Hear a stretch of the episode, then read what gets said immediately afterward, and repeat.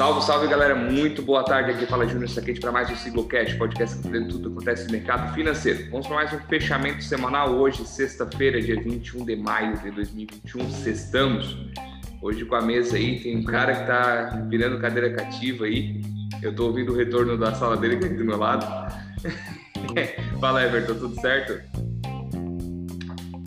Fala Júnior, beleza, meu querido? Pô, Heber também, Prazer estar aqui com vocês novamente, gravando podcast. Como tu falou, né? Tô virando figurinha repetida. Só daqui a pouco já tá, já tá me conhecendo melhor. Ah, não vou dar spoiler aí, mas pode ser que vire cadeira cativa sim. Vambora. Heber, como é que tá a Itajaí, brother? Tudo certo? Fala, Júnior, beleza? Depois de duas semanas ausente, estamos de volta no podcast fim da semana e pela primeira vez acompanhado do meu amigo Everton aí, um prazer. E vamos que vamos terminar essa semana aí. Vamos embora, vamos embora. Já vou adiantar que semana que vem eu não vou participar, tá? Então vou tirar um. É, tamo, no, no rodízio, rodízio. É, e o, e o Everton que vai se cuidando daqui a pouco, sem querer, ele vira cativo. É, semana que vem eu vou ficar em São Paulo, então meus compromissos lá não vou conseguir gravar, nem rádio, nem nada. O Everton já vai assumir, sabe, a sua liderança. No caso, no caso, eu sou o banco reserva número um. Isso, isso. Beleza. Na verdade é o seguinte, cara, como eu falo, né? Banco reserva todo mundo, tá? É que quem quiser participar, é só ligar e dizer assim, ó, vamos embora, vamos entrar. Entra no Zoom aqui no escritório mesmo e bora participar, bora gravar. Fala isso aí. Até onde eu sei, tá escalado é titular, irmão. então vamos nessa, vamos falar do que interessa. Hoje o nosso fechamento do Ibovespa fechou em 0,09 de queda aí no 0 a 0 a gente passou alguns dias aí no 0 a 0 é, eu sempre falo que o empate é melhor que uma derrota. Né? Então, fechamos a semana com 122.592 pontos, sendo a pessoa que mais chegou perto do fechamento fui eu, que o Everton falou 123.200. Então, mas não ganhou porque tem 500, 500 pontos de diferença, a gente não, não calcula, mas chegou mais próximo possível no bolão semana passada. Já começou com o pé direito. Na semana, nosso índice está em alta de 0,58. No mês, de maio 3,11% e no ano estamos positivo 3%. Então, só notícia boa aí. Hoje teve uma negociação um pouco diferente. Hoje, depois do aftermarket, ainda continuou negociando opções, mudou aí a, a data da, dessas opções. Foi negociado hoje 32,25 bilhões de reais. Dólar fechou em alta de 1,26 hoje a R$ 5,35 na semana estamos em alta de 1,56 da moeda contra o real, mas no mês de maio estamos em queda de 1,65. Quem vai explicar o que rolou essa semana vai ser o Everton, esse dia a dia, o que, que fez cair essa semana, que a gente viu momentos de terror aí, momentos de ápice, uma coisa dá certo, uma coisa não dá, saiu o PMI hoje, um monte de coisa. Everton, dá um briefing aí do que, que rolou na semana e por que essa volatilidade toda.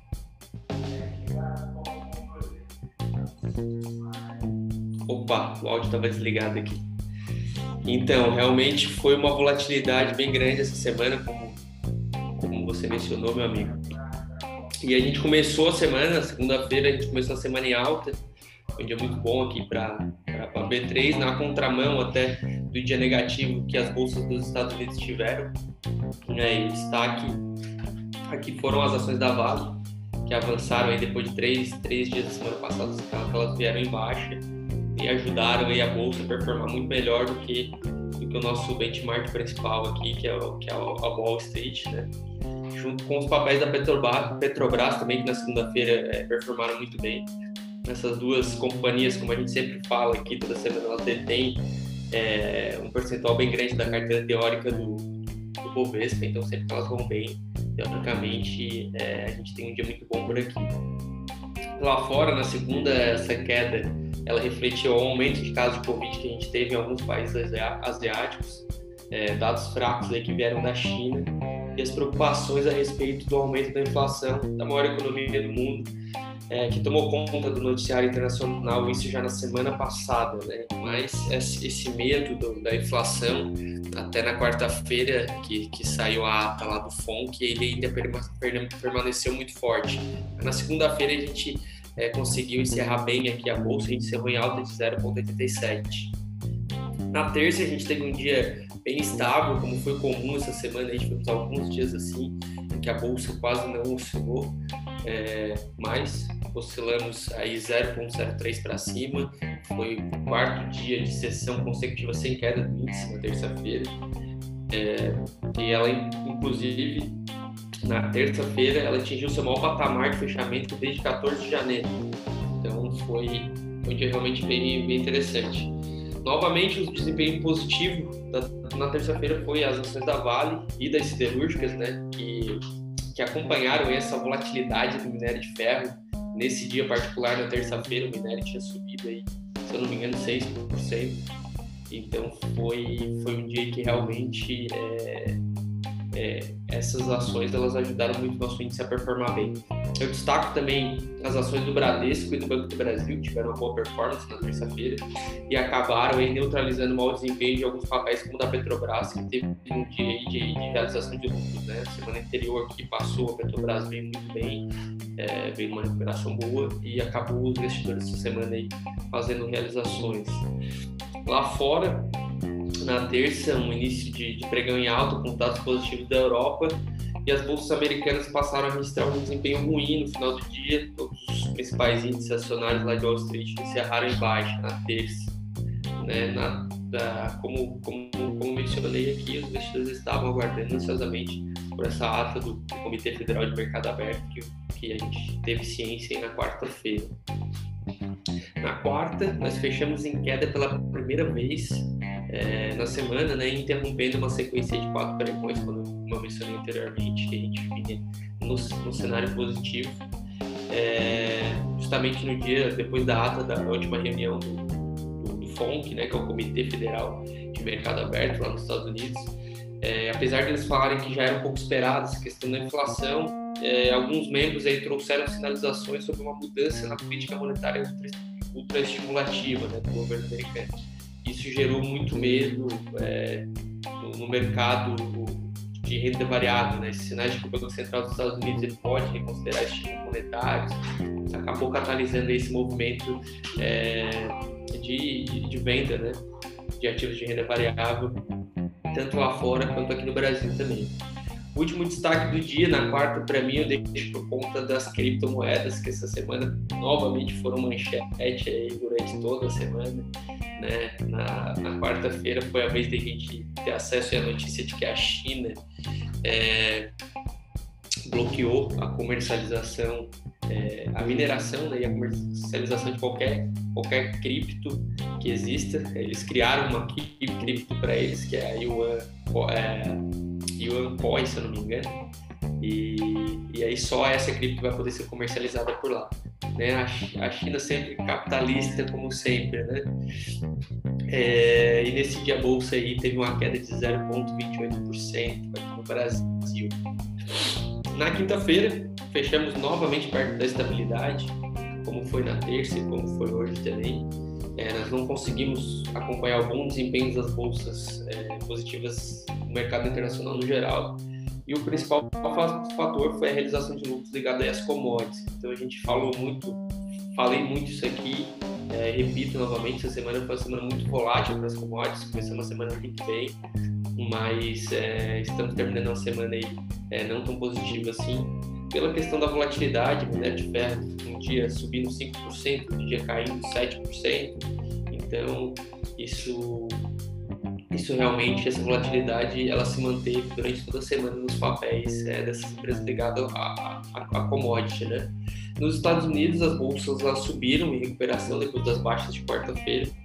E entre os indicadores por lá, eu destaco um indicador bem interessante, que é o número de pedidos de auxílio de desemprego nos Estados Unidos. Ele caiu 34 mil na semana que se encerrou dia 15 de maio, é, a 444 mil, número exato Segundo, segundo os dados com ajustes sazonais publicados no Departamento de Trabalho americano, o resultado ele veio abaixo da expectativa dos analistas é, de Wall Street, do Wall Street Journal, que previa um número maior de solicitações. Então, é, foi um dado bem positivo que ajudou a bolsa lá a performar bem. Um outro, uma outra curiosidade que eu trago aqui também, que aconteceu na quinta-feira, chamou muita atenção, foi a divulgação do Banco Central de que o PIX já é maior é, é, já tem mais movimentação do que meios de pagamentos mais antigos, como DOC, TED, boleto. Então, o Pix acabou superando essa semana aí em transações todas essas outras modalidades mais antigas. Na quinta, ontem, nós terminamos aí com uma variação positiva de 0,05%. Hoje, terminamos aí o pregão é, com essa leve variação negativa, né? Como o Júnior mencionou no começo aqui do nosso bate-papo, é, muito exclusivamente pela questão dos vencimentos das opções, que são os derivativos de ações, né? Aqui na B3. É, e esse, esse, mês, particularmente, com uma nova metodologia para acompanhar os mercados internacionais. Então, hoje foi o primeiro dia, a data limite de negociação tornou-se a terceira sexta-feira do mês de vencimento, é, casando com a data de vencimento do mercado internacional.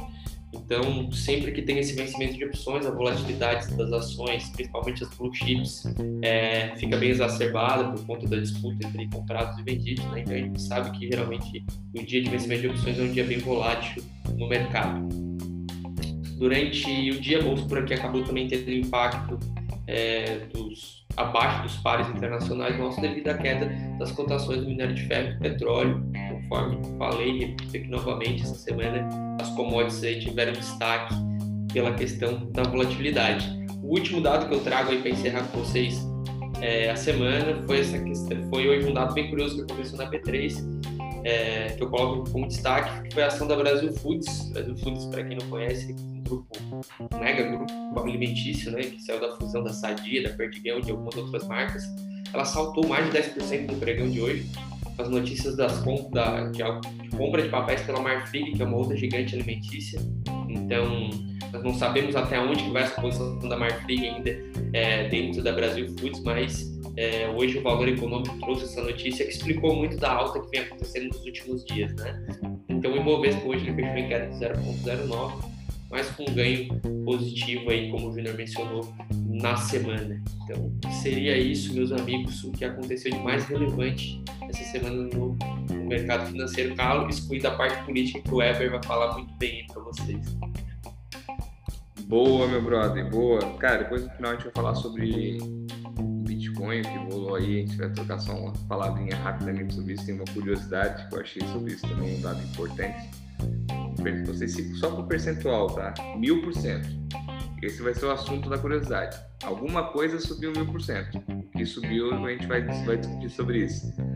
Mas, pô, show de bola. Ações da, da, da tava falando da Marfrig ali, é, subiram. A BIF subiu, outra caiu. Parece que eles não estão muito felizes que o cara quer dominar a empresa e tal, tal, quer, quer, quer ter voz ali.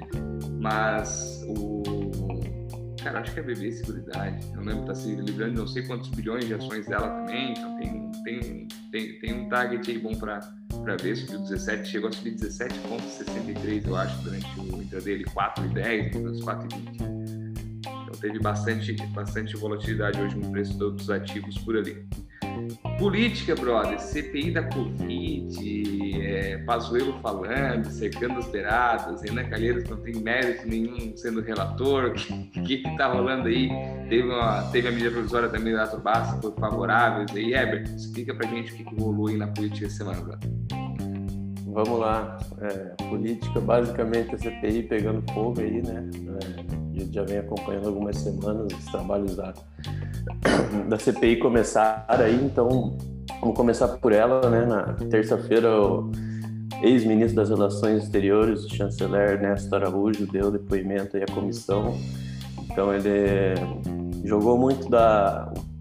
Na verdade, a CPI, por enquanto, ainda está baseada em três três principais pontos aí, que é a não compra lá atrás da vacina da Pfizer, né? Os governistas dizem que não havia amparo legal para essa compra, algumas cláusulas leoninas, né?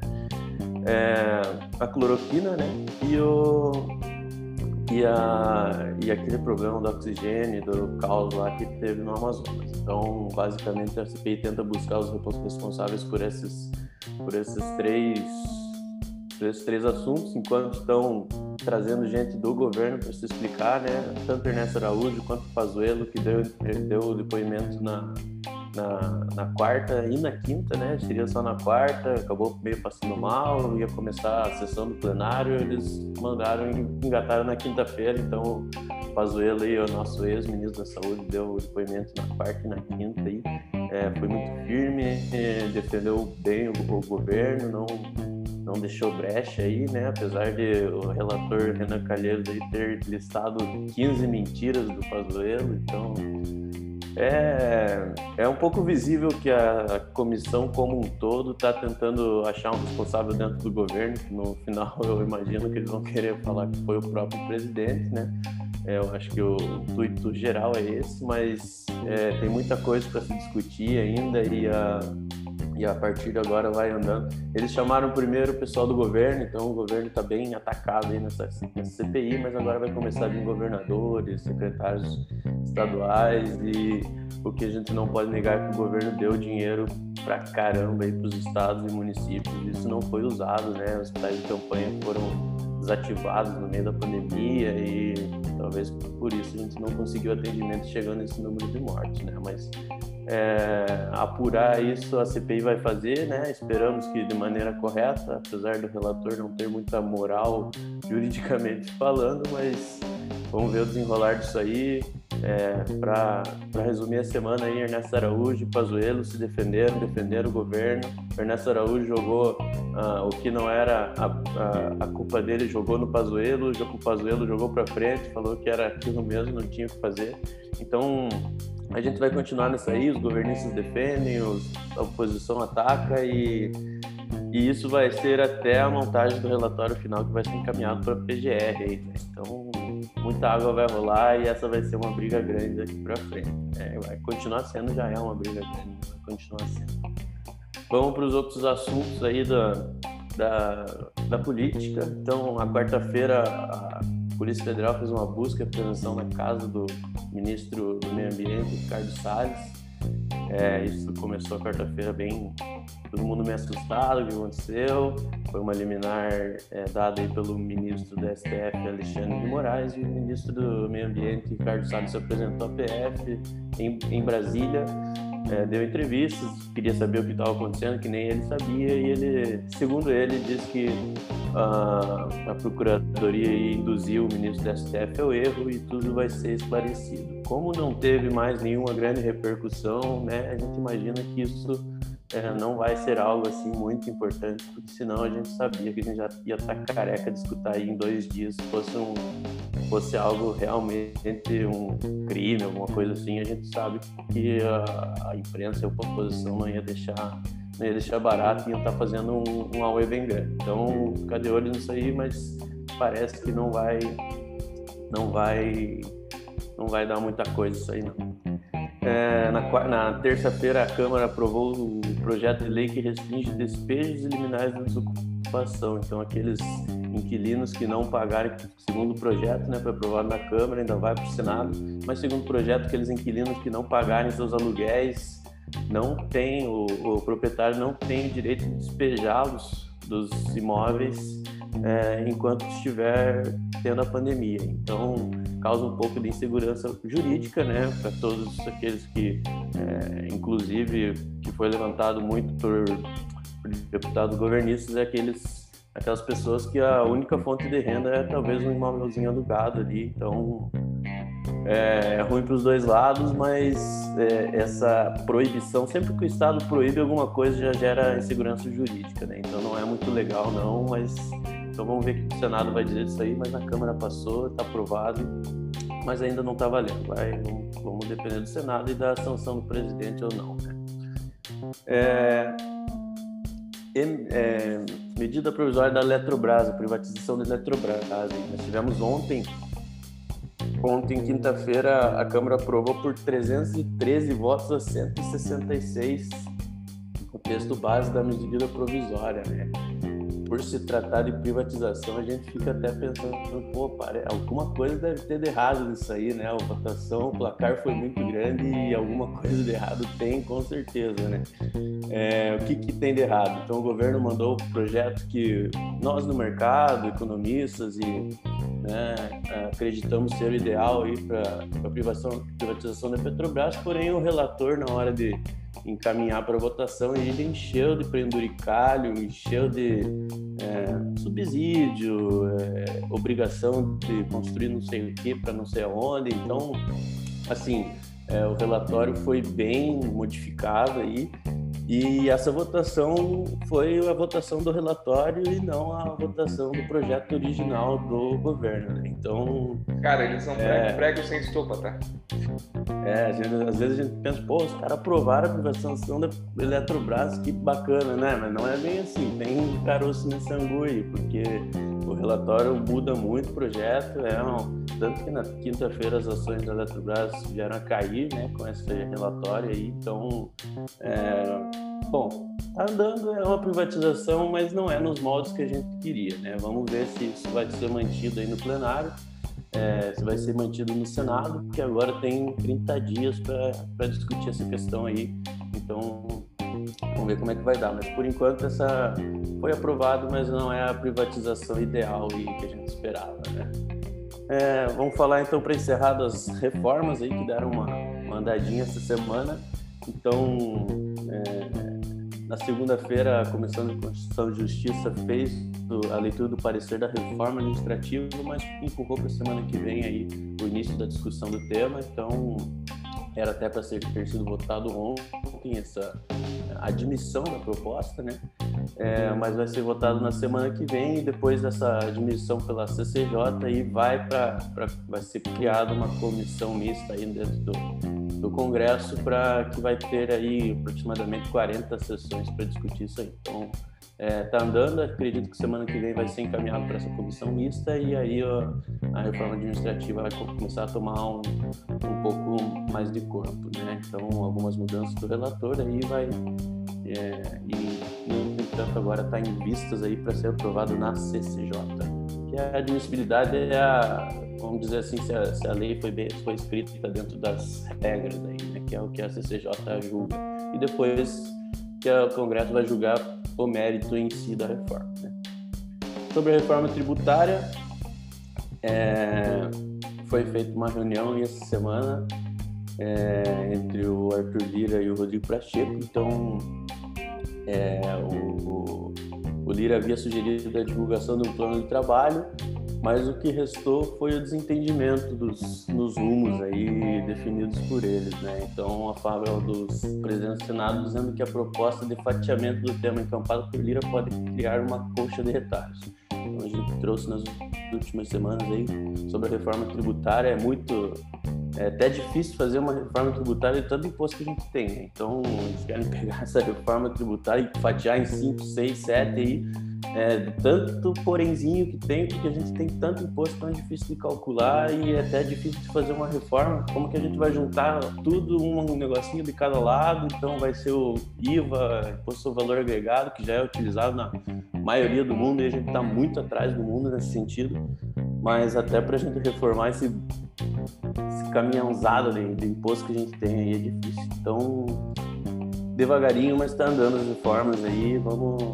É, enquanto o foco não está na CPI, vai ser um pouquinho mais devagar para andar isso aí, mas, mas a gente segue acompanhando e segue na esperança de que, que essas matérias importantes aí permaneçam andando e, e que ali na frente a gente possa colher frutos aí, tanto, tanto na parte de investimentos como nas nossas vidas aí com essas reformas que vão ajudar muito o nosso país e dar mais condições para gente, a gente desempenhar cada um suas funções. É isso aí. Ô, Eber, como é que você fala de política, cara? A mesma ideia, né? A gente, tá, gente tá nas mãos de pessoas que às vezes não têm conhecimento nenhum do que é, do que não é, e estão dando pitaco num assunto que pode ser tão importante como era a proposta da AMP da Eletrobras, como como era no princípio, agora quiseram fazer com benefício próprio, teve aquele desvio na semana passada de emenda parlamentar, aquele monte de rolo que está acontecendo por aí. E a gente, como você falou, a gente tá numa corda bamba, né? Se a gente for levantar na parte de renda fixa aqui, cara, pô, tá aumentando o prêmio, pode a dívida ficar impagável, então nem vamos entrar no médico mesmo, já deu uma aula de renda fixa sobre isso. Antes de falar do bolão, que aí temos quatro minutos, praticamente, é, falei para vocês, é uma curiosidade que eu trouxe até em assunto que foi bem recorrente na semana sobre criptomoedas. A hipótese de mil por cento, vocês têm ideia do que é? Uma alta de mil por cento. Alguma ideia? Pode chutar qualquer coisa. O que eu vou falar teve uma alta de mil por cento neste ano. Nesse ano? Ah, foi a Doge. moeda do Elon Musk. Sinal. Cara, eu acredito que seja alguma cripto também. Eu chutaria Dogecoin também. Ah, que bom que nem o Everton sabe, eu estava pesquisando do lado dele ali um tema para trazer hoje e não, ele não tinha nem percebido. O que, que aconteceu de mil por cento essa que foi relatado? Saiu relatado semana passada da FTC, se não me engano, o órgão regulamentador dos Estados Unidos, que subiu o número de fraudes com criptomoeda em mil por cento de 2019 até agora, comparado, né? Comparação desde quando começaram a relatar. E não é só nos Estados Unidos, né? Aqui no Brasil tem bastante disso. Isso. O que acontece, cara? Os americanos, nesse mil por cento, chegaram a, já perderam 80 milhões de dólares com criptomoeda. Quando a gente fala perder, a gente não está falando em desvalorizar. Isso é, são duas coisas diferentes. Não, não, é, quando a gente até fala para o cliente, ah, tô com prejuízo. Não, prejuízo vai ter hora que sacar. Se tu estás aí, estás com uma desvalorização, estás com uma rentabilidade negativa, vamos dizer assim. Mas o que acontece com essa perda aqui é é o pessoal entrando em exchange como aquela franquia que fechou e levou o dinheiro embora. É, é, é, criptomoeda que é fraude. Cara, tem criptomoeda que tá com pau, só que nem todas são seguras. Aqueles caras que prometem o 3% garantido ao mês. Isso, Nick Forex, é. coisas tipo assim. O que preocupa o que acontece, cara? Não sei se vocês tiveram esse fato essa semana, mas eu tive bastante esse fato. Que, ah, pois é, e trade de criptomoeda, e tem cara fazendo trade, ganhando e vendendo curso. E diz qual é a teoria? Não existe. É, o próprio Samir comentou na semana passada que não existe uma teoria para ter valuation, para fazer nada de criptomoeda. Não existe como a gente mensurar isso. Pode ser uma análise gráfica, pode ser, mas, pô, daí o Elon Musk vai lá, abre a boca como abriu semana, foi fazendo. Se fosse no mercado de ações, cara, ele tava fodido, a SEC era em cima dele. Tanto que o Michael Burry teve que pedir autorização para a SEC para entrar vendido em Tesla em meio bilhão de dólares. Ele pediu autorização, tá tudo certinho. Esse é o mercado regulamentado, isso acontece. Ele falando assim, tem vários rumores, né? Ou favorecendo ele na China, porque tem uma grande fábrica na China também. Cara, a teoria da conspiração é bem forte em cima disso também. Mas onde eu queria chegar e trocar uma ideia com vocês sobre essa movimentação de criptomoeda, o que vocês estão achando.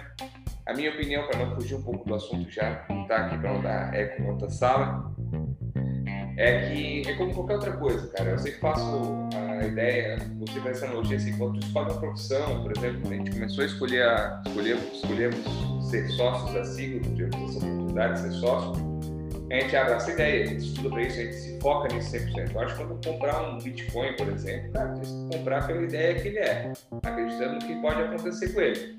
Não realmente ter lucro no curto prazo, tu, é tu abraçar a ideia, tu, ó, cara, eu tô ele, tá aqui dentro, beleza, subir um pouquinho, realizar lucro, faz sentido, pô, depende da estratégia de cada um, acho que realizar faz sentido. Mas treinar com criptomoeda, eu acho que treinar com ações já, é, já não é garantido tradear com criptomoeda, não sei o que de vocês, cara, mas eu acho que é um tiro no pé assim que o pessoal tá dando aí para obter ganhos exorbitantes em longo prazo. Até falei com o hoje à tarde. Não sei capítulo que eu tô no livro do Roger Marx, sobre que falei por um pouquinho por dia. E ele fala, tem meses que passa sem posição nenhuma. Passa com ah, dinheiro em caixa ali, pô, tendo 100% CDI, vamos supor, trazendo para o Brasil, né, 100% CDI. E eles, cara, passa um mês sem comprar, nem sempre eu sou obrigado a posicionar, espero a oportunidade boa. Então, assim, o pessoal fica agoniado, ah, vamos comprar cripto, vamos vender, vamos comprar. O que, vocês pensam sobre essa, essa ideia toda que realmente deu um rebuliço fodido nas bolsas semana? Eu acho que se, o que aconteceu nesses pelo menos dois últimos anos aí uma alta muito forte das criptomoedas, né? E, e, uma volatilidade também realmente muito impressionante. Então é muito comum a gente ver uma criptomoeda subir 15, 20, 30% em 24 horas, né? E isso é uma característica que, que permite muito, um, ganhos expressivos em curtos períodos de tempo, né? Então, isso atrai muita ganância de investidores, pessoas, qualquer. Atrai a ganância, né? E às vezes uma semana como essa aí o cara vem ganhando, vem ganhando, vem ganhando, vem ganhando. Uma semana como essa ele acaba por enterrar todo aquele, todo aquele caminho que ele já percorreu, né? Então, se a gente pensa é, que é, o mercado dá essa possibilidade, o, o, risco também é muito grande. Então, é, se você vai treinar ou fazer qualquer coisa com criptomoedas, tenha consciência que o risco é muito grande, faça com o dinheiro que você não vai precisar realmente, porque a gente vê o mercado caindo 50% em um dia, como aconteceu essa semana. Então, é, né, se a gente for ver ações, quando sobe, pô, hoje a, a BRF subiu 12%, estamos tudo aqui, meu Deus do céu, subiu 12%. Agora uma cripto subir 12% é normal, né? Então, então Cara, é, questão, é questão alta... de é questão de horas, cara. Anteontem, acho que era 10 para as 10, ela bateu 35 mil. É, tipo, 10 horas ela tava 37, 38. Então, assim, pô, 3 mil dólares em, em 10 minutos, e não, não pode esquecer que é 24 por 7, né? Vai que o grande player aí quer é. fazer contra o mercado e faz de madrugada. Entendeu? É Só quem tá ali, é, corre um grande ficar, risco, cara. Ficar posicionado é sempre um risco, né? Então, apesar de você, pô, o cara, nossa, meu vizinho ganhou muito dinheiro, pô, pode ter ganhado mesmo, mas chega uma hora que é, volatilidade é para os dois lados, velho. Então é, é, muito difícil, você tem que saber o que está fazendo ou não se importar muito com, com o dinheiro que você está colocando lá e saber colher os frutos aí também vai um pouco da inteligência, né? Bom, eu dando minha, minha humilde opinião aqui, é, eu tenho duas teorias né, sobre as criptos. Então, eu acho que de um lado a gente fala da questão das criptos com essa, com essa tecnologia revolucionária que o blockchain tem realmente que vai com certeza entregar muita coisa boa no futuro com relação a serviços etc. E nós temos do outro lado, obviamente, essa parte do trade, essa parte da moeda propriamente dita, das criptomoedas mesmo. E o que eu vejo, né, estudando os, os, os fundos, estudando todo esse mercado de cripto, é, são os analistas realmente é, fortalecendo a questão é, de investir seguro em criptos, né? Primeiramente conhecer as teorias, conhecer o que, que é uma mineração, o que, que é um blockchain, o que, que isso pode gerar de facilidade no futuro. Então, acho que a, a, a grande a grande X da questão é que a volatilidade das criptomoedas no geral Bitcoin, que é a mais famosa que a gente conhece, é porque ainda as pessoas é, enxergam a criptomoeda como uma, uma maneira mais fácil de ganhar dinheiro, de fazer trade, e isso realmente, como o Eber falou, como, como o Junior falou também, isso é muito preocupante. Então, a gente, como assessores e, e conversando com nossos clientes toda semana, a gente sempre reforça é o que? Tentar investir, uma, obviamente, acompanhar a teoria, se você gosta, se gosta da tese, é, colocar uma parte muito mínima do seu capital nisso e, e, procurar estar sempre aprendendo, procurar estar sempre evoluindo com essa questão. Eu, particularmente, estou estudando bastante mercado internacional agora e olhei o caso da Coinbase, que, poxa, é uma, é uma, exchange, é uma exchange que também é, uma, é um broker, é, futuramente vai ser uma corretora, uma empresa que passou por um processo de IPO nos Estados Unidos, que é um país muito rigoroso para essa questão de, de, de IPO, então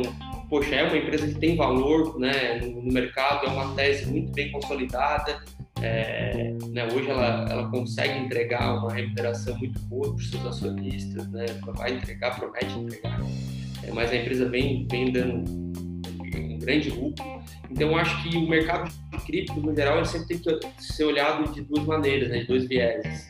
E realmente, é, essa questão é, que a gente tem que disseminar realmente para os nossos clientes é essa questão de tentar investir com a maior segurança possível, procurar, é, por exemplo, casas de exchange como a Coinbase, Binance, não fazendo propaganda, mas é, casas que nunca foram hackeadas, enfim, é, a gente está vivendo esse momento aí que muita gente está tentando fazer essa hackear esse sistema. Então, se você coloca o seu dinheiro numa exchange aí que você não conhece, está acontecendo que o Weber relatou, o Junior relatou, está acontecendo com as pessoas dos Estados Unidos estão perdendo dinheiro, é, entre aspas, de bobeira, né? Hoje aqui no Brasil nós temos formas de investir em criptos é, mais seguras, né? Através de é, através da hashtags, enfim, que a gente divulga aqui, que são parceiros nossos, é, que, que a gente vem com a bandeira da XP por trás, de uma grande gestora. Então é procurar investir, mas procurar investir de maneira consciente e, obviamente, indo devagar, porque é um ativo que realmente tem muita volatilidade. E não só para cripto, né? Acho que pra, vale para qualquer coisa, né? Apesar de, das criptomoedas ter roubado a, a, a, o pessoal da ganância aqui da Bolsa de Valores, né? O pessoal do day trade, confusão, estamos começando a fazer day trade com cripto, até melhor, porque daí a receita não fica de olho, né? Mas, É, eu acho que isso vale para tudo, né? Quando a gente vai comprar uma ação, a gente tem que saber que a gente está comprando, que a gente vai comprar um fundo imobiliário, um fundo. Aonde a gente vai pôr nosso dinheiro, a gente tem que saber muito bem onde está sendo colocado, né? E hoje as pessoas usam o dinheiro para brincar e acabam se dando bem mal aí. Apesar de muita gente ganhar, na tua vez você vai perder, meu amigo. Cara, é que nem eu sempre falo assim, o sonho de qualquer pessoa é ficar milionário. Isso é qualquer um, ser, ser rico. E qual é a ideia dele? É parar de trabalhar. É, a oportunidade que tem de ter um ganho maior, cara, é se pô, tu investir de uma maneira de tu apostar a tua grana, cara, pô, pra ti Pensa comigo, pô, meu dinheiro, Já cada, começou cada, errado, cada, né? é, cada real que eu ganho, cara, é um, é um minuto que eu tô trabalhando, alguns minutos, por aí vai, depende do salário de cada um, depende da remuneração de cada um. É importante pra mim, eu não vou trabalhar dois, três dias pra botar o dinheiro lá e perder. Mas, pô, eu postar jogando bicho, pô. É, é uma grande chance. Eu acho que é legal investir, começar. O pessoal perder essa ideia, como a gente sempre fala, essa métrica, que sempre vai falar, cara, é a longo prazo, o resultado vai começar a chegar lá na frente, cara. Pô, às vezes 10% de 10 mil é, cem, é, é mil reais. Pô, mas é pouco? É 10%, pô. Se fosse 100 mil, era 10 mil. Se fosse um milhão, e, e aí eu sempre falo assim, ó, cara, olha o percentual. Não olha, o, não olha o valor aplicado, porque se você olhar o percentual, vai te dar mais, mais gana de, cara, vou guardar mais dinheiro, porque se eu tô ganhando 1% ao mês, pô, se ganhar 1% ao mês de um milhão é bastante coisa, se ganhar 1% de dois, por aí vai. Então, eu acho que é tu saber, conhecer e entender, cara, que é, são ciclos, tá? São momentos, e geralmente quando tá em alta, é aquele efeito manada, cara. Quando chegou no teu ouvido, já passou, mano. Já passou.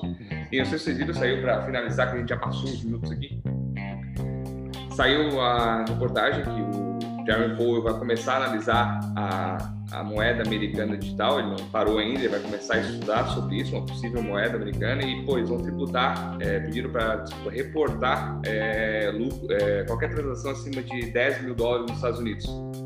Então, isso, isso traz segurança junto com as empresas comprando para caixa, daquela velha história de ter aquela, aquela métrica, pô, comprei um milhão de Bitcoin que eu posso ter, o Bitcoin subiu, tenho que vender, quando vende ele cai, quando cai, tô obrigado a comprar para repor aquele caixa.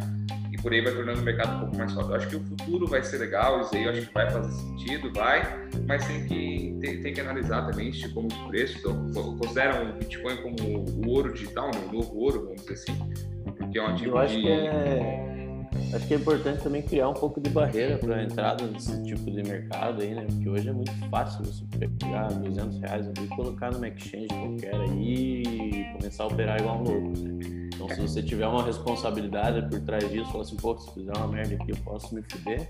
Aí o cara já pensa duas vezes, igual o day trade, né? O day trade, apesar de muita gente estar tá se, tá se aventurando e, e confusão, a, hora que a Receita chamar, fala assim, oh, irmão, você tem, você tem, você tem operação aqui para declarar se tu não fez nada aí.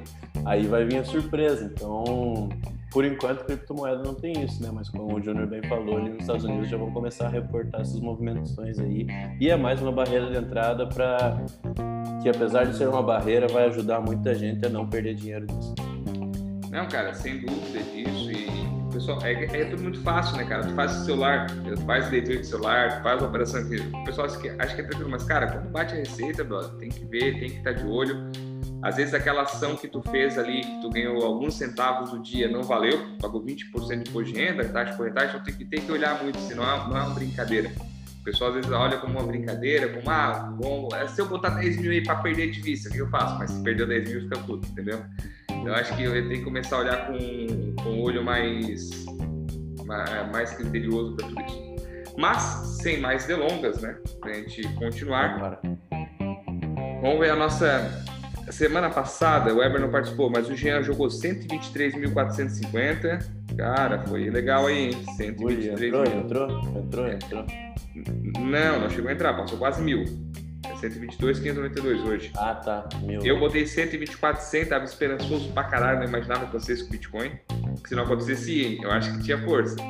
E o Everton chegou mais próximo aí com 123,200. Então, praticamente entrou na, na, na meta ninguém, né? 500 pontos de diferença. E nosso, Faltou 100 ana, só. Nosso analista internacional aí, quase formado, já tá, tá acertando bem aqui, cara. Tem, daqui a pouco de começar a criar bolão pro S&P, pra NASA aqui pra, e pra Dow Jones. Semana que vem, Ever, o que, que tu acha? Semana que vem, vamos para 124 mil pontos. Vamos. Everton. Ou eu estou certo de novo? O Everton até as 4h30 estava acertando, daí a bolsa deu uma caidinha e ele saiu do range. É verdade. Não, eu. Poxa, eu continuo muito otimista com a Bolsa Brasileira, mas muito otimista mesmo. Mas para a semana que vem eu vou colocar aí uns 124.400 para mudar um pouco do meu amigo Weber. Aí eu acho que 124 mil é um bom. É um, é um, é um percentual bem factível, é muita empresa barata ainda na bolsa, enfim. Eu acho que o Brasil é, principalmente aí com as commodities parando um pouco dessa volatilidade para baixo e né, a gente ganhando, ganhando esse apoio aí das, das, das blue chips aqui do nosso, do nosso índice, eu acho que a gente tem tudo aí para romper essas barreiras aí e buscar aí esses 145 mil pontos no final do ano aí que os analistas estão, estão colocando na bolsa. Tá mudo. Eu ia ser pessimista, mas palavra é força criadora, né? Eu ia jogar um 122, tá? Porque final do mês, tudo mais, mas eu vou Não jogar dá, um né? 100... Eu vou jogar um 123 e 200, cara. Acho que a gente Como é que nós de- estamos, Ibov, no ano? Na- no mês, perdão? No mês é Maio? alta de 3.11, cara. Eu acho que vai Olha ser aí, na última semana, cara. Acho que vai ter realização, É. entendeu? Eu vou mudar Já um pouquinho, Reza a tá? lenda que você vende em ma- é, é, sell in May go away, né? É. Venda, venda tudo. Maio sempre cai, mas esse ano vai ser diferente. Cara, eu acho que eu vou refazer, tá? 121 e 200 e meio, tá? Eu vou baixar mil aqui. Eu, vou, Nossa, eu acho que vai. É, eu acho que vai ter um, vai ter um recuozinho aí, tá? Por quê? Vamos, vamos só criar a teoria, tá? Teoria pra, pra, pra, A teoria não serve pra nada, tá? O cara disse que É, mas se nós pensar que nós estamos zerados no ano, ainda temos coisa pra Não, subir. não, 3%, pô, no ano. No ano? No ano. No ano, 3 possível, 3 possível. Então, assim, ó, pode ser que realize um pouquinho, tá? Essa alta desse mês tá, tá puxando a bolsa pra cima, 3,11, praticamente tirando do 0 a 0. Vai realizar, segunda-feira vai ser numa. O dia 31 vai ser numa segunda-feira, último dia do mês, entendeu? Na outra semana tem feriado. Então acho que vai ser uma semana bem volátil. Mas, de contrapartida, é, se, tendo bastante importância, vai ter a, o ADP, né? No começo do mês que vem. Então, pode ser que saia uma prévia do ADP, se, a- se o título público americano continuar baixo e a commodity subir, que caiu essa semana. Então pode ser commodity suba. Então, assim, tem vários fatores que possam influenciar. Mas, como a gente sempre brinca, isso aqui é um bolão, é uma aposta, porque ninguém tem o poder de prever o futuro. A nossa ideia é mitigar os riscos e diminuir o risco dos clientes aí para não sofrer tanto impacto com essa volatilidade imensa que a gente está passando. Cada um, cada vez que um abre a boca aí a bolsa sobe, cai e por aí vai. Gurizada, passamos o horário 15 minutos, cara. Minha mulher vai matar, mas beleza. Muito obrigado pela presença de vocês. Agradeço a todos. Everton, meu brother aqui, vou te ver na outra sala daqui a pouco. Brigadão. Eber, obrigado. Valeu, Despeço aí do pessoal. Aguardo todo mundo segunda-feira. Valeu, pessoal. Bom fim de semana todo mundo aí. Vamos que vamos. Segunda-feira tem mais. Valeu, meus amigos. Obrigado pelo convite novamente. Obrigado a todo mundo que está ouvindo aí, está acompanhando esse podcast que só vem melhorando. Eu sou suspeito para falar, né? Sou fã dessa galera toda aí. E espero estar aqui mais vezes com vocês. Tamo junto. Valeu, gurizada. Um abraço.